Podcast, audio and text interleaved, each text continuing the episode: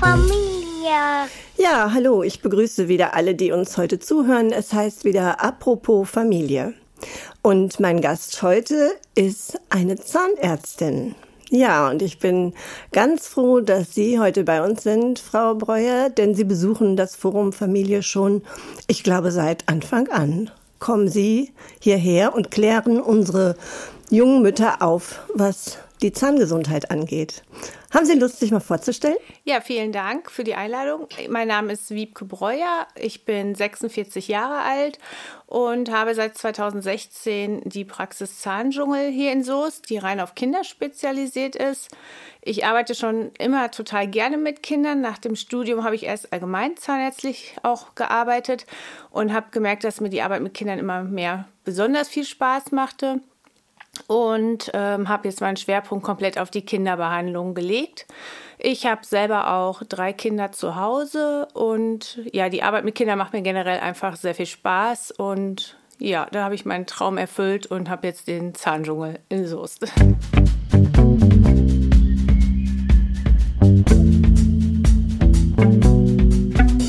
Wow, ich denke gerade, wie unterschiedlich die Seiten sein können. Also ihr Traum ist der Zahndschungel in Soest, aber ich glaube nicht, jedes Kind hat den Traum vom Zahnarzt.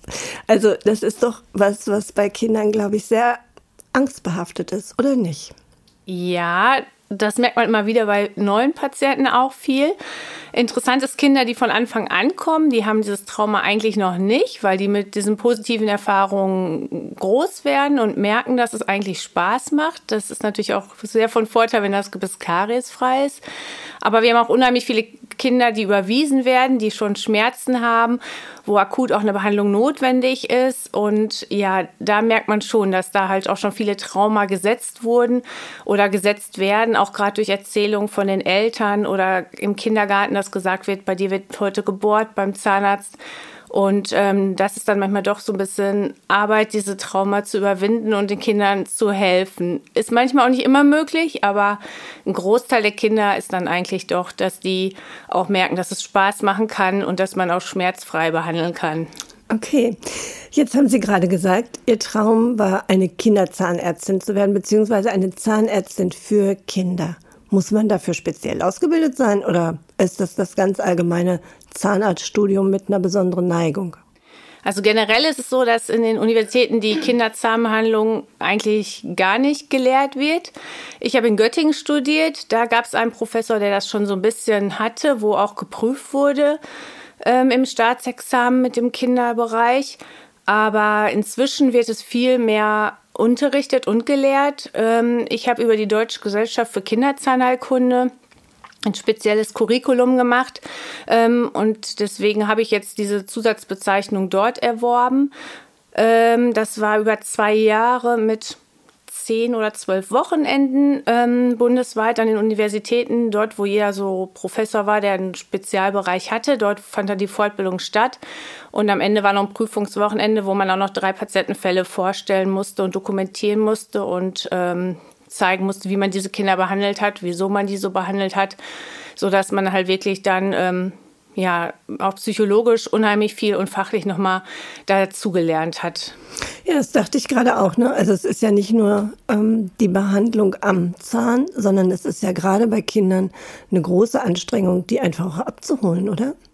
Ja, also das ist eigentlich so das Herausforderndste, dieses psychologische und das ist eigentlich auch das, was am meisten Spaß macht, wenn man merkt, dass ein Kind kommt, was total ängstlich ist und dass auf einmal man so zwei, drei Jahre mal so verfolgt und man merkt, dass die Kinder auf einmal alleine ins Sprechzimmer gehen. Wir haben zweieinhalb, dreijährige, die schon alleine gehen, Mama im Wartezimmer bleibt und ähm, die Eltern uns dann auch so vertrauen und das super klappt.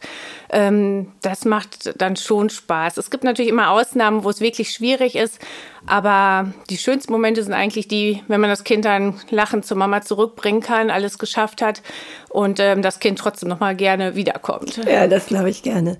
Jetzt haben Sie gesagt Zahndschungel. Was müssen wir uns denn vorstellen? Was ist denn ein Zahndschungel oder wie ist Ihre Praxis denn ausgerichtet, dass die Kinder in den Dschungel abtauchen können? Also wir haben eigentlich ein normales Wartezimmer, aber halt schon auch ein Auto, wo die Kinder sich reinsetzen können, unser kleines Pony, wo die Mädchen sich draufsetzen können mit Küche, also schon so ein bisschen spezielleres Spielzeug, ein bisschen mehr Angebot, aber nicht zu übertrieben, also nicht Richtung Technik zu viel, so dass die Kinder halt schon ruhig ankommen sollten auch. Ähm, die Sprechzimmer sind halt sehr kindlich angelegt, dass wir halt ein Zoozimmer, ein Bauernhofzimmer und ein Delfinzimmer haben mit entsprechenden Tapeten, oh, farbigen Stühlen. Und ähm, ja, das Highlight ist für die meisten Kinder halt der Fernseher unter der Decke. Wow. Ähm, wo das Fernsehprogramm natürlich dann auch erst ausgewählt werden muss, was geguckt wird, ähm, was uns dann unheimlich hilft, dass die Kinder halt durch diesen Blick nach oben, der da durch die Untersuchung vorgegeben ist, halt auch ähm, visuell noch ein bisschen abgelenkt sind und man natürlich auch sofort ein Gesprächsthema hat, wenn man das Kind aus dem Wartezimmer abholt, dass als erstes schon mal Kontakt aufgebaut werden kann, dass vielleicht Elsa läuft oder irgendeine andere Sendung, so dass man schnell Bezug in kurzer Zeit zu den Kindern aufbauen kann und ins Gespräch kommen kann. Na, das hört sich ja wirklich gut an. Wenn ich an meine ersten Zahnarztbesuche denke, da möchte ich gar nicht mehr dran denken, wie furchtbar die waren als Kind. Und wenn ich jetzt Fernseh gucken darf, ähm, ich glaube, das ist für viele Kinder tatsächlich auch eine wirklich visuelle Stabilisierung da und Ablenkung. Aber Ihnen müssen doch abends die Ohren dröhnen, oder? Lauter Elsa oder was weiß ich. Ja, doch, die Lieder kann man gut mitsingen und die Texte kennt man zum Teil natürlich auch auswendig. Wir versuchen das Programm auch immer mal zu wechseln. Aber witzigerweise ist es so, dass wir seit ja, drei, vier Jahren auch einige Filme haben, die nonstop laufen, sowas wie Richtung Lego Ninjago, was ja bei Jungs auch sehr angesagt ist, wo man immer noch nicht die Namen der Charaktere kennt, weil man während der Handlung halt schon darüber spricht, aber halt nur halb konzentriert ist, weil man eigentlich auf das Kind und den Mund fokussiert ist. Und ähm, ja, also ich wundere mich immer, wie wenig ich zum Teil über einige Filme doch weiß, weil ich immer nach unten gucken muss. Okay. Ähm, aber die Lieder sind halt Ohrwürmer, definitiv fürs ganze Team. Also doch, also da haben wir so einige, die wir dauernd im Ohr haben, ja. Das glaube ich gerne.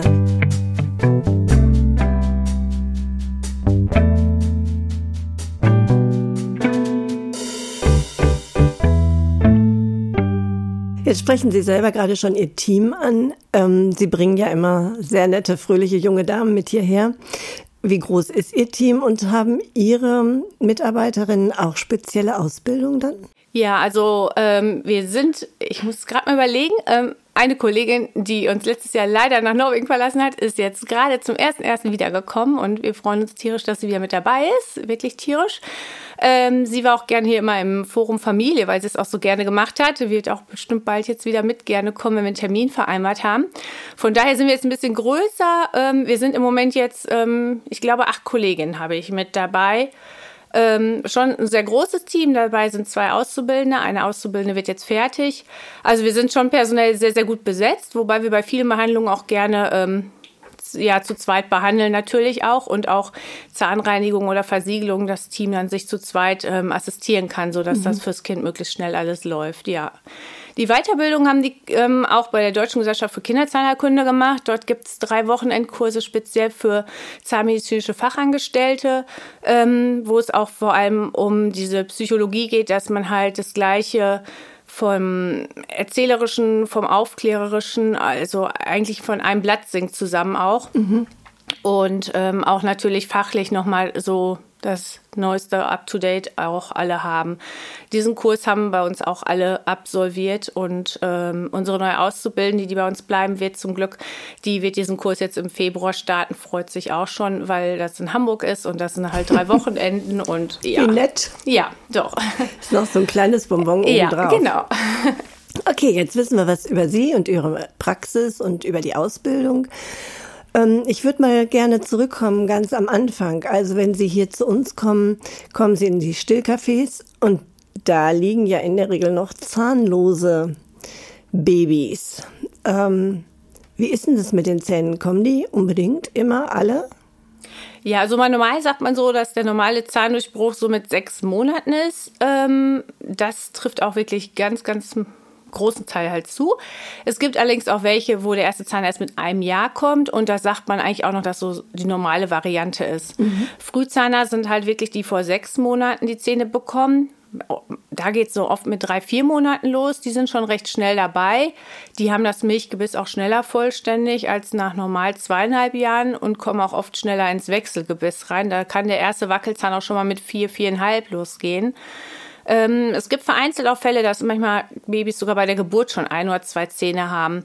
Da würde man jetzt zum Beispiel nichts machen. Da muss man halt nur gucken, wenn der Zahn halt nicht richtig fest im Knochen ist, dass das Kind da keine Aspirationsgefahr hat und den Zahn verschlucken könnte oder so. Wenn die fest sind, würde man da halt auch nichts machen. Es gibt ja schon viele Varianten, wobei diese sechs Monate eigentlich wirklich bei der Großteil der Kinder echt ganz gut zutrifft. Ich würde gerne noch mal auf so eine Formulierung kommen. Sie haben gerade auch gesagt, da brechen die Zähne durch oder hier sagen die Mütter sehr oft, ähm, da schießen die Zähne ein. Und ich finde immer, das hört sich so dramatisch an. Also die brechen durch, die schießen ein. Was ist denn genau damit gemeint? Ja, durchbrechen hört sich immer auch komisch an. Das stimmt schon. Manche Kinder gucken einen dann komisch an, man sagt, da kommt gerade der Backenzahn, bricht gerade durch, weil sich das ja eigentlich eher so an, als ob der in der Mitte durchbricht ja, genau. und halbiert ist. Das heißt eigentlich nur, dass der Zahn dann durchs Zahnfleisch durchbricht und diese intakte Zahnfleischoberfläche durchbrochen wird, wo viele sagen, dass das für die Kinder manchmal sehr unangenehm sein kann. Es gibt zwei Varianten. Die einen sagen, das ist total normal, dass die Kinder dann halt auch mal rote Wangen haben. Manche sagen aber, dass dann halt auch extrem das mit Durchfall einhergeht und mit einem schlechten Immunsystem. Es gibt allerdings auch diese Variante, dass es halt mit sechs Monaten, wenn die Zähne kommen, auch der Nestschutz durch Stillen oft nachlässt, weil oft ja nach sechs Monaten das auch beginnt mit dem Abstillen und deshalb der Nestschutz da nachlässt und die Kinder deswegen infektanfälliger sind und das gar nicht an den Zähnen liegt, sondern einfach der Zufall ist, dass dieser Nestschutz von den äh, mütterlichen ähm, Abwehrstoffen dann nachlässt und ähm, die Kinder halt dann eher einfach infektanfällig sind. Vor sechs Monaten sind sie halt durch die Mutter, mütterlichen Antikörper noch sehr gut geschützt und das lässt halt nach. Und deswegen kann es auch sagen, auch viele daran liegen, dass deshalb die Infekte auf einmal mit sechs Monaten anfangen und mhm. das gar nicht an den Zähnen alleine liegt.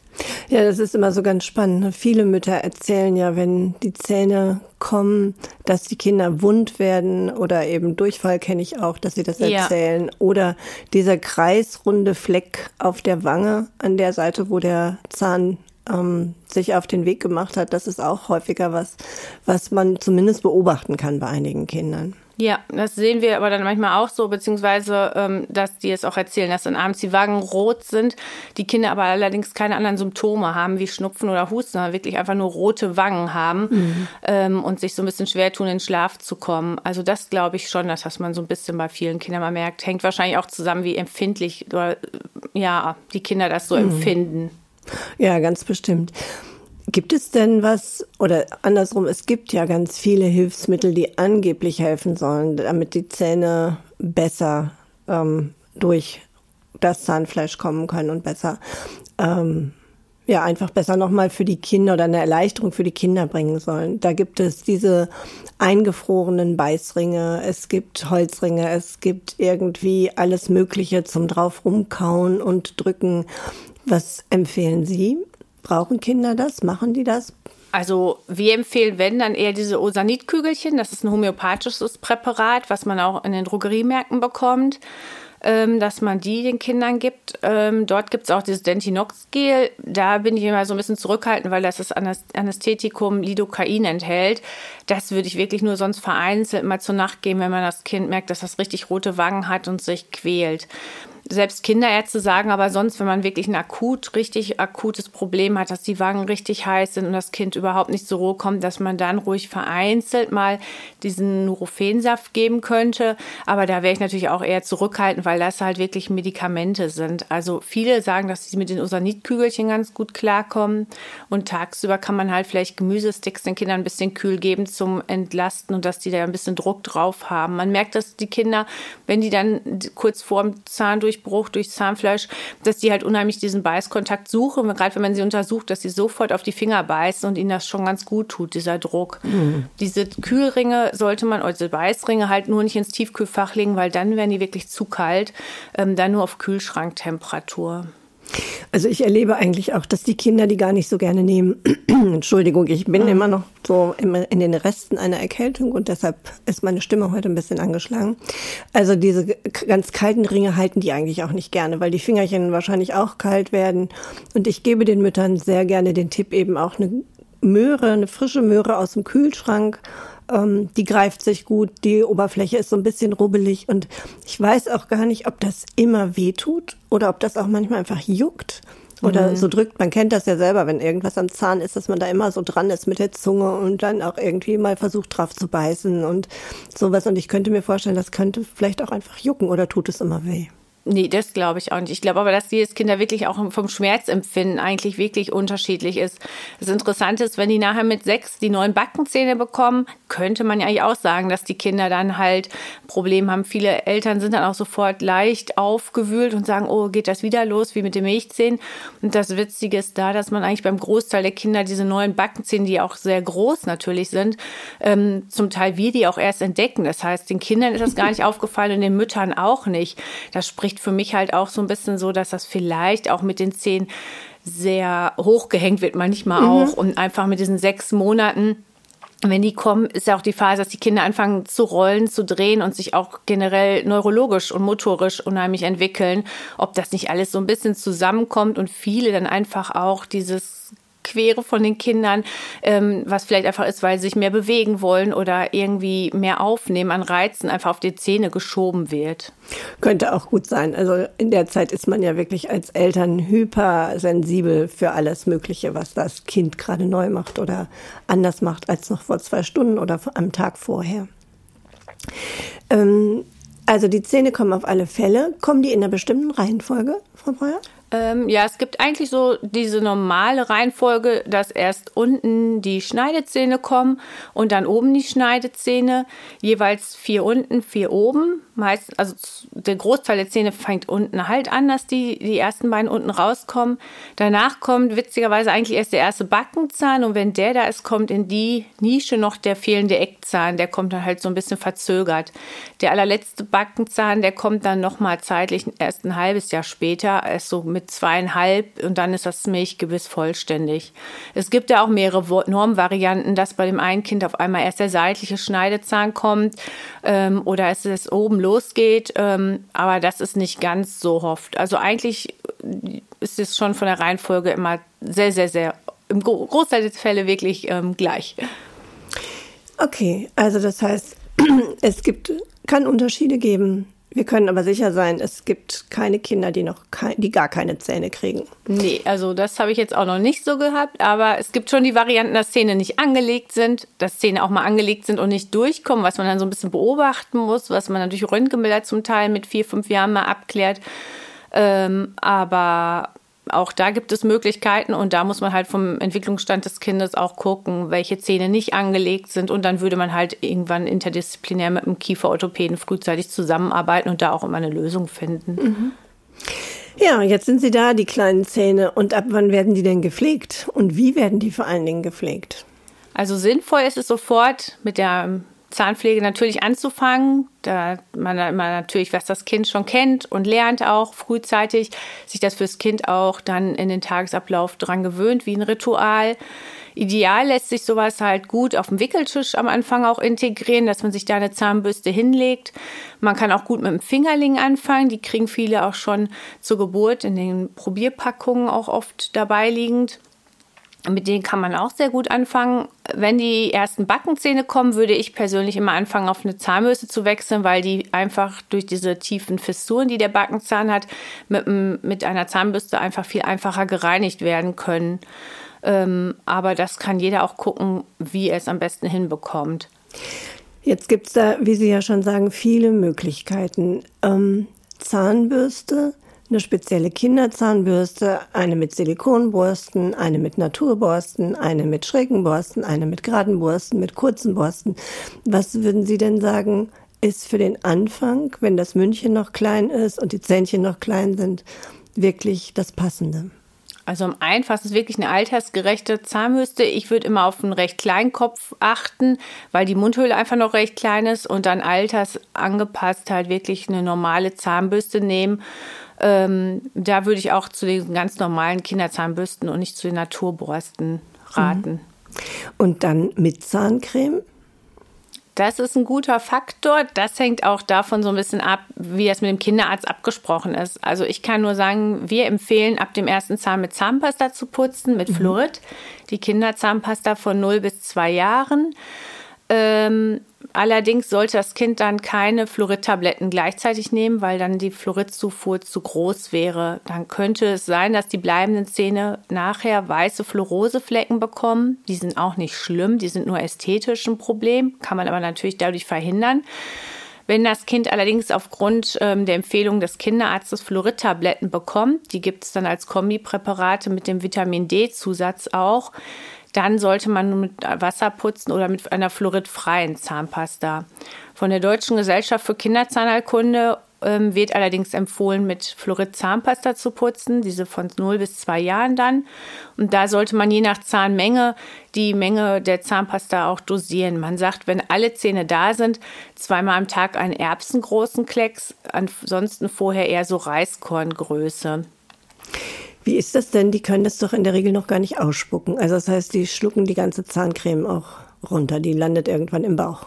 Genau, das ist halt, deswegen sollte man halt auf diese Reiskorn- oder Erbsenmenge gucken, weil damit keine Überdosierung möglich ist und die Kinder auch nicht ausspucken müssen. Mhm. Ähm, es ist sogar gut, wenn die Kinder nicht ausspucken, weil dann einfach dieser Fluorid-Zahnkontakt ähm, noch länger gegeben ist, als wenn die Kinder jetzt zehnmal sich nach dem Zähneputzen den Mund spülen. Von daher ist einfach wirklich der Hinweis, dass man sich an diese Mengen halten sollte und dann auch nicht dieses Ausspuckproblem bzw. Verschluckproblem hat. Okay, jetzt weiß ich aus meiner Zeit noch, dass es, ähm, dass Zahncremes für Kinder auch ähm, sehr umstritten waren, weil die oft Zuckerstoffe enthalten haben, damit die eben schön lecker schmecken nach Himbeeren, nach Erdbeeren und eben auch süß, also nicht nach Pfefferminz oder schärfer. Ähm, wie ist das heute? Gibt es die immer noch auf dem Markt? Ich bin da jetzt nicht mehr ganz so kundig, weil meine Kinder natürlich jetzt schon groß sind. Ähm, wie sieht das aus mit den Zuckerzusatzstoffen in Zahncremes? Ja, nee, das ist heutzutage halt alles zuckerfrei. Mhm. Ähm, ist eigentlich jetzt auch wie bei diesen ganzen Kindermedikamenten, wenn man da mal drauf achtet, das ist auch interessant, das hat sich auch komplett geändert, dass diese ganzen Fiebersäfte, die ja auch sehr süß sind oder so, auch meistens wirklich schon mit Zuckerersatzstoffen ähm, gemacht sind, so dass man da den Zuckerkonsum auch möglichst gering halten kann. Okay, also das heißt, die sind dann kristallzuckerfrei, aber haben irgendwelche Zuckerersatzstoffe. Also genau. Also süß sind sie trotzdem. Ja. Mhm. mhm. Okay. Ähm, gibt es denn heute noch viele Kinder mit Karies? Also ich habe gerade so gedacht, naja, die sind heute gut aufgeklärt, die Mütter. Die wissen, was man dagegen tut. Das ist auch schon eine Generation, die viel mit Zahnpflege konfrontiert worden ist, ganz anders als meine Generation. Gibt es tatsächlich noch so viel Karies oder ist das heute einfach mehr Kontrolle, damit wirklich das Gebiss schön lange erhalten bleibt?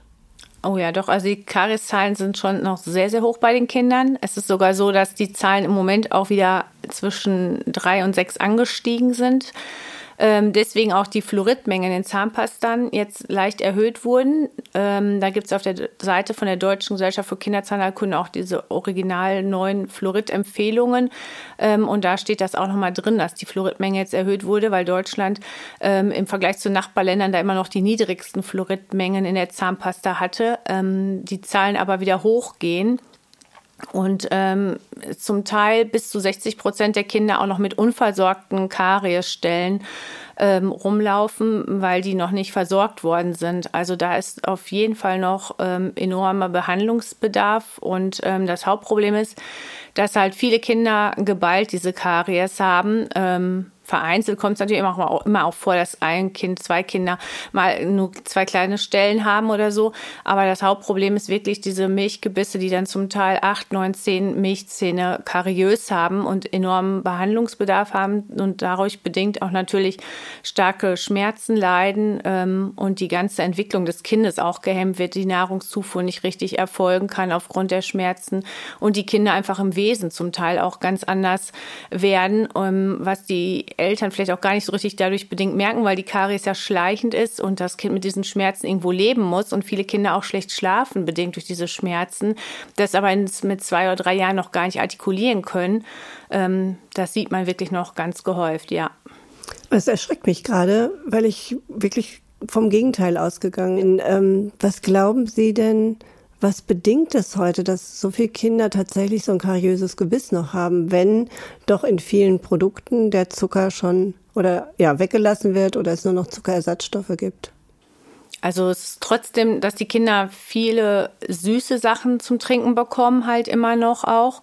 Und ähm, es ist halt auch so generell, dass ähm, von der Nahrungsaufnahme, was die Kinder zu sich nehmen, oft auch noch viel Zuckerprodukte dabei sind.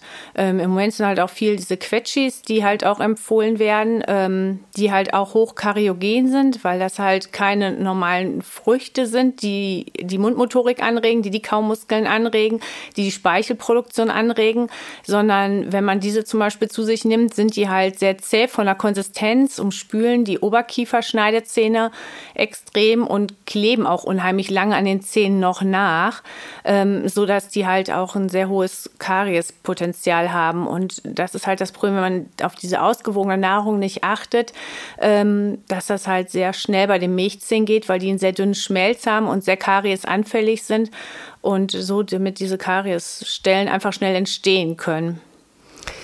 Das hört sich sehr logisch an.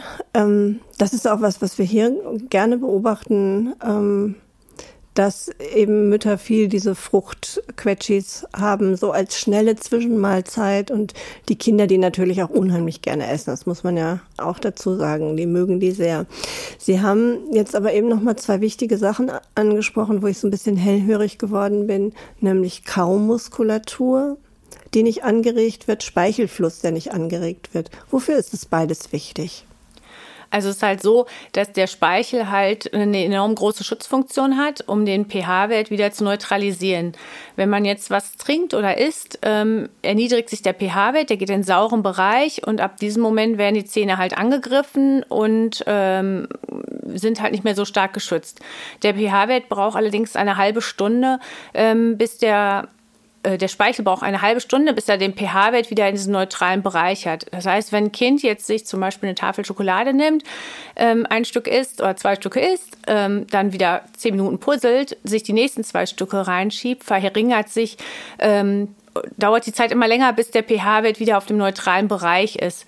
Und ähm, das hat man zum Beispiel auch nachts das Problem, wenn die Kinder eine Milchflasche trinken oder auch nachts gestillt werden, dass man da immer beachten muss, dass der Speichel halt nachts dann zusätzlich auch noch reduziert ist. Das heißt, ähm, die Speichelschutzfunktion ist nochmal herabgesetzt und ähm, dadurch bedingt sind die Zähne einfach generell sehr viel anfälliger, weil diese Schutzfunktion fehlt. Ja, ich merke gerade, das ist schon gut, dass Sie das mal hier so aufklären. Da braucht man schon eine ganze Menge Wissen, dass man als Mutter oder als Laie, als Vater nicht so hat.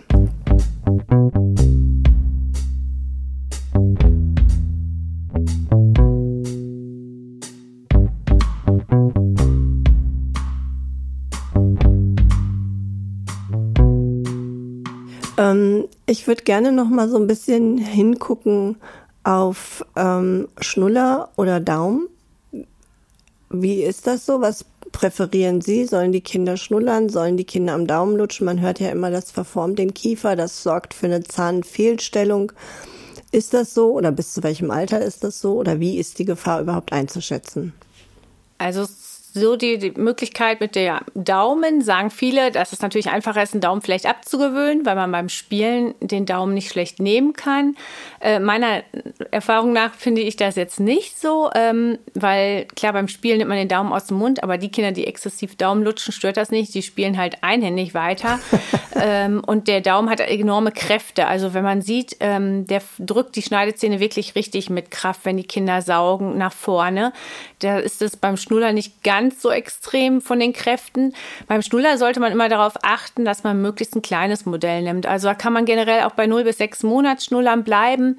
Ähm, die sind möglichst klein und zierlich, weil es ist ja immer ein Fremdkörper, den man in den Mund steckt. Und je kleiner dieser Fremdkörper ist, desto weniger drängt er die Zähne weg.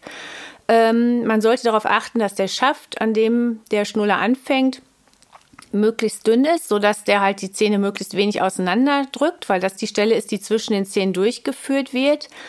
Und ähm, was ganz ungünstige Schnuller sind, das sind diese Kirschkernschnuller, die der Brustwarze sehr nachempfunden sind. Die sind enorm dick, enorm groß und ähm, also bei den Zähnen sieht man unheimlich, äh, bei den Schnullern sieht man unheimlich schnell Zahnverformungen und Kieferverformungen. dass das richtig, dass man sieht zwischen Oberkiefer und Unterkieferzähnen hat sich so ein richtiges O gebildet, wenn man die Zähne zusammenbeißen lässt an der Seite. Ähm, von denen ist generell auf jeden Fall abzuraten. Die Kinder, die die nehmen, gewöhnen sich aber überhaupt nicht mehr um, weil die so auf die fixiert sind, ähm, dass das wirklich schwierig ist. Vom Abgewöhnalter her kann man das meiner Meinung nach nicht so pauschal sagen. Es gibt immer die Aussagen, ja, mit zweieinhalb, drei muss der Schnuller aller, aller spätestens weg sein. Ich finde, das muss man so ein bisschen pauschal, äh, darf man nicht so pauschal sehen. Ähm, man muss immer aufs Gebiss gucken, ähm, ob man schon eine Veränderung sieht. Bei manchem anderthalbjährigen sieht man vielleicht schon eine Veränderung und dann ist es da halt schon mal darauf zu achten, dass man den Schnuller schon mal reduziert, vielleicht nur noch zum Schlafen gibt oder versucht schon langsam ganz abzugewöhnen.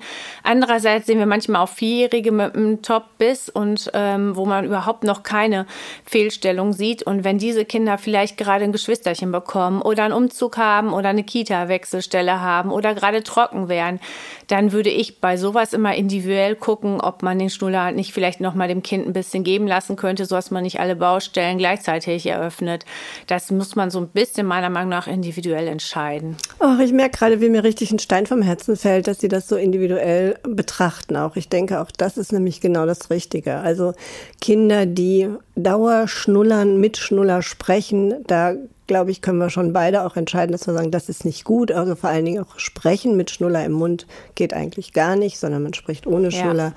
Schnuller reduzieren ist auch immer eine ganz gute Möglichkeit. Ähm, Schnuller auch für jedes bisschen geben muss ja vielleicht auch nicht sein. Also ich finde auch immer noch mal wichtig, so zu kontrollieren, wann gibt's denn den Schnuller? Ähm, und dann eben auch, also da gehe ich sehr mit, dass ein Kind, das gerade in einer anstrengenden Phase ist, wie die auch immer sich gestaltet, nicht gleichzeitig noch einen Schnuller abgewöhnen kann. Das ist wirklich sehr oft sehr viel, weil es sich ja über den Schnuller auch reguliert und über das Saugen. Mhm. Ähm, ich würde gerne mal noch ein bisschen gucken, ähm, wenn die Kinder jetzt größer werden. Also die, das Wechselgebiss, von dem Sie vorhin sprachen. In der Regel geht das ja so um das Schulalter los, dass es den ersten Wackelzahn gibt, der dann auch irgendwann ausfällt. Wie viele Zähne kommen denn noch nach? Also das Milchgebiss ist vollständig mit 20 Zähnen. Dazu gehören die vier Schneidezähne oben, unten, die Eckzähne und jeweils zwei Backenzähne. Und dann beginnt so mit fünfeinhalb, sechs, dass die ersten Schneidezähne unten anfangen zu wackeln und auch der neue Backenzahn hinten kommt. Das ist dieser erste bleibende Backenzahn, den man nachher Karies prophylaktisch auch versiegeln kann, was viele von den Eltern auch schon kennen, weil es bei ihnen auch oft gemacht wurde. Das Problem ist, dass die Milchbackenzähne erst zwischen 10, 12, 13, 14 rausfallen. Das heißt, diese Backenzähne müssen noch extrem lange halten oft hören wir dann, wenn irgendwo eine Karies ist, ja, ist ja ein Milchzahn, der fällt ja jetzt irgendwann eh raus. Und ähm, den Eltern ist nicht ganz klar, dass nicht mit sechs das komplette Milchgebiss wechselt, sondern dass die Milchbackenzähne halt wirklich noch sieben, acht Jahre mit dem neuen Zahn in einer Mundhöhle sind. Das heißt, wenn dieser Milchzahn Karies hat, ist das natürlich eine enorm lange Zeit und die Gefahr einfach enorm groß, dass die neuen Zähne sich anstecken. Von daher sollte wirklich jeder Karieszahn im Milchgebiss auch behandelt werden. Das geht wirklich, dass sich Zähne anstecken? Ja, die Kariesbakterien sind natürlich in der Mundhöhle und ähm, von daher ist das einfach schnell gegeben, dass die anderen Zähne auch eine Karies bekommen. Kinder, die eine Karies bekommen, haben zum Teil auch anatomisch ungünstige Voraussetzungen an manchen Zähnen, dass die vielleicht ausgeprägtere Fissuren haben. Das kann dann an den neuen Zähnen natürlich auch anatomisch bedingt sein, dass die dann einfach so ein bisschen anfälliger sind. Und oft ist die Milchzahnkaries auch im Zwischenraumbereich, da wo die Zähne aneinander stoßen. Und wenn so eine Stelle direkt an den neuen Zahn natürlich anstößt, mhm. ähm, ja, dann geht das rasend schnell, dass sich die anderen Zähne auch mit anstecken und dass das immer mehr wird. Okay, dann würde ich gerne noch mal ein bisschen was dazu hören. Mit der Pubertät kommt auch die Zahnspange. Ist das zwangsläufig so? Viele Kinder haben eine Zahnspange, ja, das stimmt. Ähm, ja, wir gucken halt eigentlich so ab dem Alter von fünf bis sechs halt, wenn der neue Backenzahn kommt, wie der in der Verzahnung ist. Wenn der richtig mit dem unteren neuen Backenzahn verzahnt ist, dann wartet man erstmal ab. Generell empfehlen wir eigentlich so die Vorstellungen beim Kieferorthopäden, ähm, wenn sonst die seitlichen Backenzähne anfangen zu wechseln. Ähm, das ist so meist zwischen neun und zehn. Wenn uns irgendwas natürlich auffällt, was deutlich früher behandelt werden sollte oder wenn Milchzähne äh, bleibende Zähne nicht angelegt sind, wenn wir das merken, dann arbeiten wir auch frühzeitig mit dem Kieferorthopäden zusammen. Ansonsten ähm, empfehlen wir den Eltern oder weisen wir die Eltern darauf hin, dass jetzt, wenn sie es kontrolliert haben möchten, ein guter Zeitpunkt ist, es beim Kieferorthopäden mal vorzustellen. Und dann muss erstmal geguckt werden, ob es überhaupt nötig wäre, ob es auch von den Krankenkassen mit bezuschusst wird und wie der Fall so ist. Aber es kann vereinzelt sein, dass wir Kinder auch schon mit sechs zum Kieferorthopäden schicken und die auch schon eine Zahnspange bekommen, gerade bei Kreuzbissen. Aber interessanterweise weg, verwechselt es im Alter unheimlich schnell. Die sind schnell mit der ersten Therapie fertig. Und das ist manchmal auch für Kinder der ideale Zeitpunkt. Zudem akzeptieren sie die Zahnspange im Alter meistens sehr, sehr gut und sind sogar ein bisschen stolz drauf. Und dann kann man das Wachstum ideal ausnutzen. Mhm. Was heißt denn jetzt ein Kreuzbiss? Ein Kreuzbiss wäre, wenn der Oberkiefer zu schmal ist im Vergleich zum Unterkiefer. Das heißt, die Kinder beißen mit den Seitenzähnen übereinander und wenn man normal mit den Zähnen aufeinander beißt, ist der Oberkiefer halt praktisch größer als der Unterkiefer. Wenn dem nicht so ist und der obere Zahn praktisch weiter nach innen gekippt ist als der untere, ist das ein Kreuzbiss. Das kann auf Dauer dazu führen, dass das Gesicht nicht richtig von der das Gesicht asymmetrisch nachher leicht wirkt, also mhm. der Oberkiefer nicht richtig komplett in die Breite wachsen kann. Und das ist halt ideal, wenn man das schon mit sechs, sieben, acht so behandelt, weil das dann halt durch diesen weiche Knochenstruktur unheimlich schnell sich therapieren lässt. Okay, das ist jetzt für mich auch nochmal neu gewesen, dass man schon so früh Zahnspangen macht. Ich kann mich zumindest, als meine Kinder so pubertär waren, das ist jetzt schon gut zehn Jahre her, ähm, da war das so, dass man das Gefühl hatte, alle Jugendlichen tragen Zahnspange. Man kommt gar nicht drum herum um die Breckis und ähm, alle müssen über Jahre Zahnspange tragen. Das meine ich jetzt deutlich weniger wahrzunehmen, wenn ich Jugendliche sehe. Ich sehe weniger mit Zahnspange. Ist das eine rein subjektive Wahrnehmung oder hat sich das tatsächlich verändert auch? Oh, das könnte ich jetzt ehrlich gesagt gar nicht so sagen. Also wir sehen sowohl die Fälle, die total zufrieden sind, obwohl dann auch einige kleine Zähne gedreht sind, ähm, aber die anderen Fälle sind auch meistens aber eher lieber so, dass die Eltern das auch einmal kontrollieren lassen möchten. Mhm. Aber es sind auch wirklich viele Eltern, die sagen, nee, ich möchte es meinem Kind, es sind nur Kleinigkeiten, nicht zumuten, weil ich weiß, dass äh, das Putzen zu Hause schon so sehr anstrengend ist und ich die Kinder nicht motiviert kriege. Wenn ich da jetzt noch eine Zahnspange drauf mache, habe ich einfach zu viel äh, Angst, Stress dass es nicht genau und dass ich dann auch noch zu viel dahinterher sein muss. Ob die Zahlen, da bin ich jetzt ehrlich gesagt überfragt, ob das jetzt im Moment prozentual mehr Zahnspangen sind oder nicht. Das kann ich auch schlecht beurteilen, weil wir halt natürlich jetzt nur durch Kinder ähm, ja äh, nicht so vergleichbar sind wie andere Zahnärzte. Genau. Ähm, vielleicht noch mal ein Wort dazu. Weisheitszähne müssen immer raus? Nee, also das ist auch immer so sagen wir mal so, die Wahrscheinlichkeit ist recht hoch, weil unser Kiefer eigentlich nicht mehr so groß ist, dass die gut reinpassen. Ähm, andererseits gibt es auch genug Leute, wo sie problemlos drin sind. Ähm, das würden wir auch immer so ein bisschen entscheiden und das ist nachher auch sonst bei der Entscheidung der Kieferorthopäde so ein bisschen, weil der natürlich die Zähne gerade gemacht hat, dass der gucken muss, ist da noch genug Platz oder nicht. Wenn wir da ähm, aber unsicher sind, dann arbeiten wir mit Kieferorthopäden auch immer gerne zusammen, dass die immer mit drauf gucken und dann wird das sich zusammengesetzt und zusammen überlegt, was sinnvoller ist. Oder natürlich, wie das Empfinden des Patienten ist. Wenn der sagt, nee, ich möchte das erstmal abwarten und gucken, ob die drücken oder nicht oder ob die reinpassen, kann man das ja auch erstmal machen. Genau, dann vielleicht noch mal was so ähm, zur Zahnästhetik, die man so von außen sozusagen draufträgt. Also das kleine Glitzersteinchen im Zahn oder dieses Bleachen von Zähnen das fällt auch mit in Ihr Ressort bei den Jugendlichen oder bearbeiten Sie, behandeln Sie eigentlich noch Jugendliche? Also wir haben vereinzelt noch Jugendliche, das sind so, die mit uns noch so groß geworden sind. Ähm, aber ich sag mal, ich glaube, 90 Prozent der Patienten sind so bis 10. Ah, okay. Dann läuft es wirklich so langsam schon so ein bisschen aus. Also Steine vereinzelt haben wir auch mal den Wunsch, dass es einer möchte. Ähm, machen wir aber wirklich vielleicht mal einmal im Jahr oder untereinander im Team hat sich mal eine eins gemacht. Ähm, aber das ist totale Einzelfälle. Äh, Bleaching bieten wir gar nicht an. Ähm, wie gesagt, also meist läuft es bei uns so dann mit 13, 14 eigentlich aus. Und dann ist es halt oft auch, dass die Kinder sagen, okay, jetzt fühle ich mich hier nicht mehr ganz so wohl. Mhm. Ähm, jetzt merke ich, dass im Wartezimmer nur kleinere, jüngere Kinder sind. Und ähm, das sagen die Kinder aber meistens auch selber einem. Und ähm, für die ist es dann auch total okay, dann langsam auch wirklich zu wechseln. Okay, die gehen dann zu einem ganz normalen, regulären Zahnarzt. Genau, wobei wir den Älteren dann, wenn sie dann gerne bleiben möchten und sie bitten vor einem stehen, dass sie gerne doch noch ein bisschen bleiben würden, ist das eigentlich normalerweise für uns auch kein Problem. Aber wie gesagt, es läuft wirklich dann langsam aus und ja, manche sagen dann auch, dass wir vielleicht auch dann mit den Kindern ähm, schon so ein bisschen noch zu kindlich reden, ähm, mhm. weil man einfach in diesem Modus so drin ist, dass man halt so wie mit vier, fünfjährigen redet, dass Na, das dann halt manchmal ein bisschen auch ungewohnt für uns wieder wird und ähm, ja. Okay, vielleicht zum Schluss noch mal richtig große Zahn-OPs bei diesen kleinen Patienten gibt es auch schon. Ja, also wir haben regelmäßig ähm, jede Woche ähm, einen ambulanten OP-Tag im Klinikum, mit dem wir zusammenarbeiten auch so, haben dort einen Anästhesisten und ähm, operieren jeden Freitag meistens vier bis fünf Kinder unter Vollnarkose.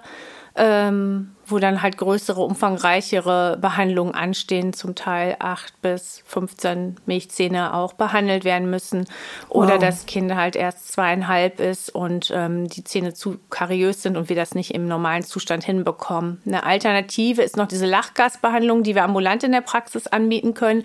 Ähm, das muss man mal vom Kind abhängig machen. Wann schaffe ich es dem Kind eine Lachgasbehandlung mit einer Zahnentfernung zuzutrauen? Oder sind es zu viele Zähne und ich gehe doch auf eine Vollnarkose? Also das wird dann in, ähm, abhängig von der Compliance der Kinder und der Erfahrung der Eltern und auch den Wünschen der Eltern und den medizinischen Indikationen dann nochmal zusammen entschieden. Ich bin gerade richtig ähm, erschrocken, dass Sie sagen, dann müssen so viele Zähne behandelt werden. Also dann ist ja auch schon ganz, ganz lange was schiefgegangen, wenn es tatsächlich so viele Zähne ähm, defekt sind, in Anführungsstrichen, behandlungswürdig sind und äh, man tatsächlich überlegen muss, dass man das besser in der Vollnarkose hinkriegt. Ja, also das sind dann wirklich auch größere Fälle mit akuten Schmerzen, wo die Kinder auch schon unerklärliches Fieber zum Teil bekommen, weil der Körper halt gegen diese Entzündung ankämpft. Ähm, und das Schönste ist nachher, wenn die Kinder dann trotzdem glücklich nachher in der Praxis sind, man merkt, dass die anders drauf sind und mhm. die Eltern auch sagen, die schlafen nachts auch wieder und ähm, es ist ein anderes Kind geworden, dann weiß man definitiv, die Kinder hatten wirklich Schmerzen vorher, konnten es vielleicht auch nicht immer artikulieren, hatten Tobsuchtsanfälle, die auf einmal weg sind, weil diese Schmerzattacken vielleicht auch weg sind. Weiß man manchmal nicht so, die Kinder können es halt einem nicht so sagen, aber ähm, doch, da ist wirklich extrem großer Behandlungsbedarf und da geht es dann nicht nur um ein, zwei Zähne, sondern das ist dann wirklich schon roher Aufwand. Puh, also kann man nur empfehlen, bitte achtet alle auf die Zähne, wenn sie kommen. Pflegt die Zähne für eure Kinder, bis sie selber die Zähne pflegen können. Wann glauben Sie denn, ist der richtige Zeitpunkt, dass ein Kind tatsächlich sich alleine gründlich und gut die Zähne putzen kann? Hängt natürlich auch vom Kind ab, aber pauschal wird eigentlich bei uns gesagt, ähm, Eltern müssen nachputzen bis zum dritten Schuljahr, bis die Kinder flüssig Schreibschrift können. Ähm, man kann nachher schon mal gucken, ob die Kinder vielleicht dann morgens das alleine hinbekommen und dass die Eltern aber abends auf jeden Fall noch mitputzen sollten und kontrollieren sollten. Ab sechs ist es auch so, dass es dieses Individualprophylaxe-Programm von den Krankenkassen gibt. Da werden die Kinderzähne dann angefärbt mit dieser blauen Wunderfarbe und da sieht man dann auch, wie die Kinder geputzt haben und ähm, vor allem anhand der Farbindikatoren auch, ob das ältere Belege sind, ob das frische Belege sind, so dass es dann auch ähm, visuell gut sichtbar ist. Und da kann man dann auch sehen, wie die Kinder geputzt haben und dann in Absprache mit den Eltern auch sagen, okay, ihr Kind kriegt es schon mal so ein bisschen hin. Andererseits gibt es dann auch die 9- oder 10-Jährigen, wo es für die Eltern manchmal vielleicht schon ein bisschen schwieriger ist mit dem Nachputzen, weil die Kinder schon größer sind, wo man die Kinder dann aber auch ganz klar motivieren muss oder auch mal engmaschiger einbestellen muss, um ihnen das mal ganz klar zu sagen. Ähm, um ihnen ein bisschen zu helfen, damit sie, weil sie Konsequenzen ja nicht komplett richtig mhm. für sich verstehen können schon oder nicht wissen, was passiert, wenn ich eine Karies habe.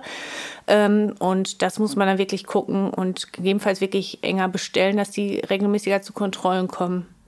Ja, und das, was Sie ja gerade sagen, ist, dass es offensichtlich ist, dass die Kinder eine bestimmte Motorik auch schon beherrschen müssen, bevor sie richtig die Zähne putzen können. Also wenn Sie sagen, sie müssen schreiben können, ähm, dann heißt das ja, sie müssen auch eine bestimmte Handmotorik wirklich gut beherrschen können, damit man auch gründlich die Zähne putzen kann.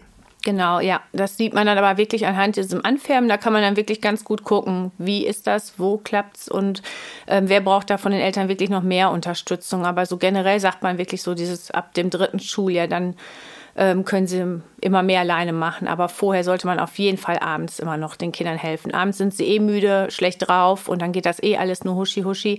Und ähm, da muss man einfach noch mal ein bisschen sich dazustellen und helfen.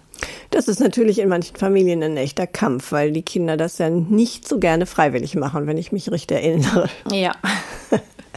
Okay, das, was ich vielleicht als kleinen Tipp noch mitgeben kann, ist, dass es für viele Kinder einfacher ist, wenn sie dabei mit in einen Spiegel gucken können. Das heißt, am Anfang hilft es vielleicht tatsächlich mal eine Spiegelfliese auf Augenhöhe des Kindes mit anzubringen im Badezimmer, die man dann auch leicht wieder ablösen kann. Aber es macht sehr viel mehr Spaß, Zähne zu putzen, wenn man sieht, was man macht. Ja, das stimmt.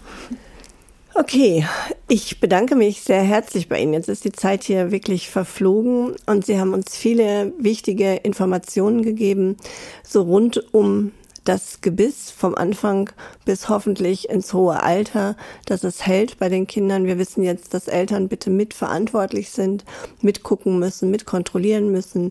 Wir wissen, dass Sie als Kinderzahnärztin hier eine eigene Praxis haben, aber dass natürlich auch jeder andere Zahnarzt Kinder behandeln kann. Genau, ja. Okay. In diesem Sinne, vielen herzlichen Dank für die vielen Informationen. Ich hoffe, dass ähm, alle, die zugehört haben, davon profitieren können. Wir freuen uns, wenn nochmal Fragen entstehen oder wenn ihr nochmal mehr Näheres darüber erfahren wollt, könnt ihr euch gerne an uns wenden hier im Forum Familie. Und ansonsten hoffe ich, dass alle gute Zähne haben und wir hören uns wieder, wenn es heißt Apropos Familie.